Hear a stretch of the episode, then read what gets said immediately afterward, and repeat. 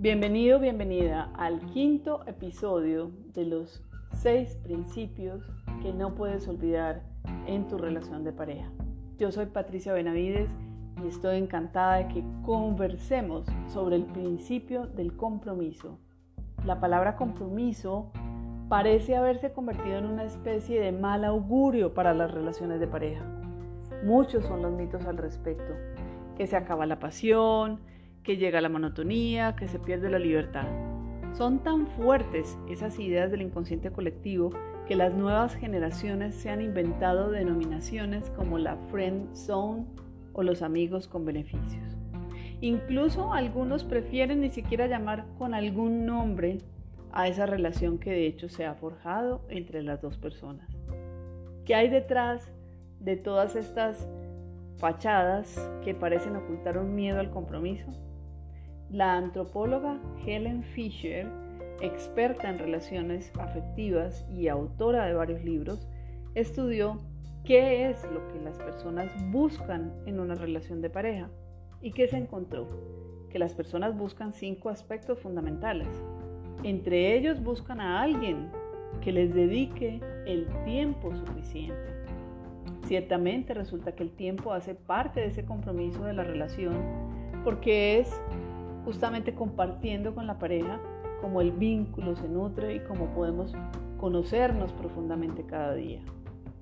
El compromiso entonces se refiere a esa necesidad sincera de ser consecuentes con nuestros acuerdos en pareja, de tal manera que ambos nos sintamos respetados y amados en todo momento.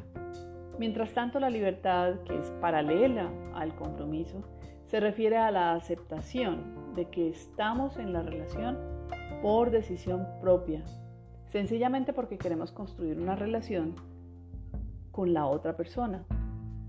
Queremos un nosotros con esa persona que decimos amar. Pero si las personas dicen querer tiempo en una relación, o sea, que quieren cierto compromiso, como la doctora Fisher ha encontrado, entonces ¿por qué pareciera que hay tanto temor precisamente en el compromiso? En realidad lo que ocurre, en mi opinión, es que el miedo al compromiso, tan generalizado en muchas latitudes, no llega solo, sino que llega acompañado de otros miedos, como el miedo al fracaso, el miedo al abandono y el miedo al rechazo. Además, fuera de los miedos está el culto al egoísmo y la poca promoción que se hace para que las personas salen las heridas inconscientes que vienen cargando de generaciones anteriores. Así que ciertamente existe una dicotomía entre lo que queremos y lo que terminamos decidiendo y haciendo en el campo de las relaciones de pareja.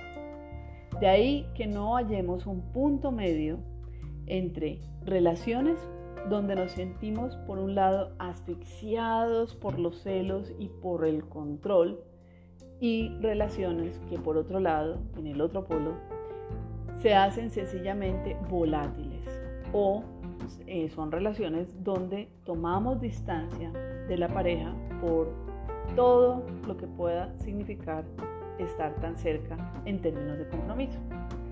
Si queremos vivir relaciones de pareja de verdad, estables, felices, extraordinarias, habrá que replantearnos qué es lo que estamos comprendiendo por compromiso qué importancia le damos a la palabra compromiso y cómo equilibramos compromiso con libertad.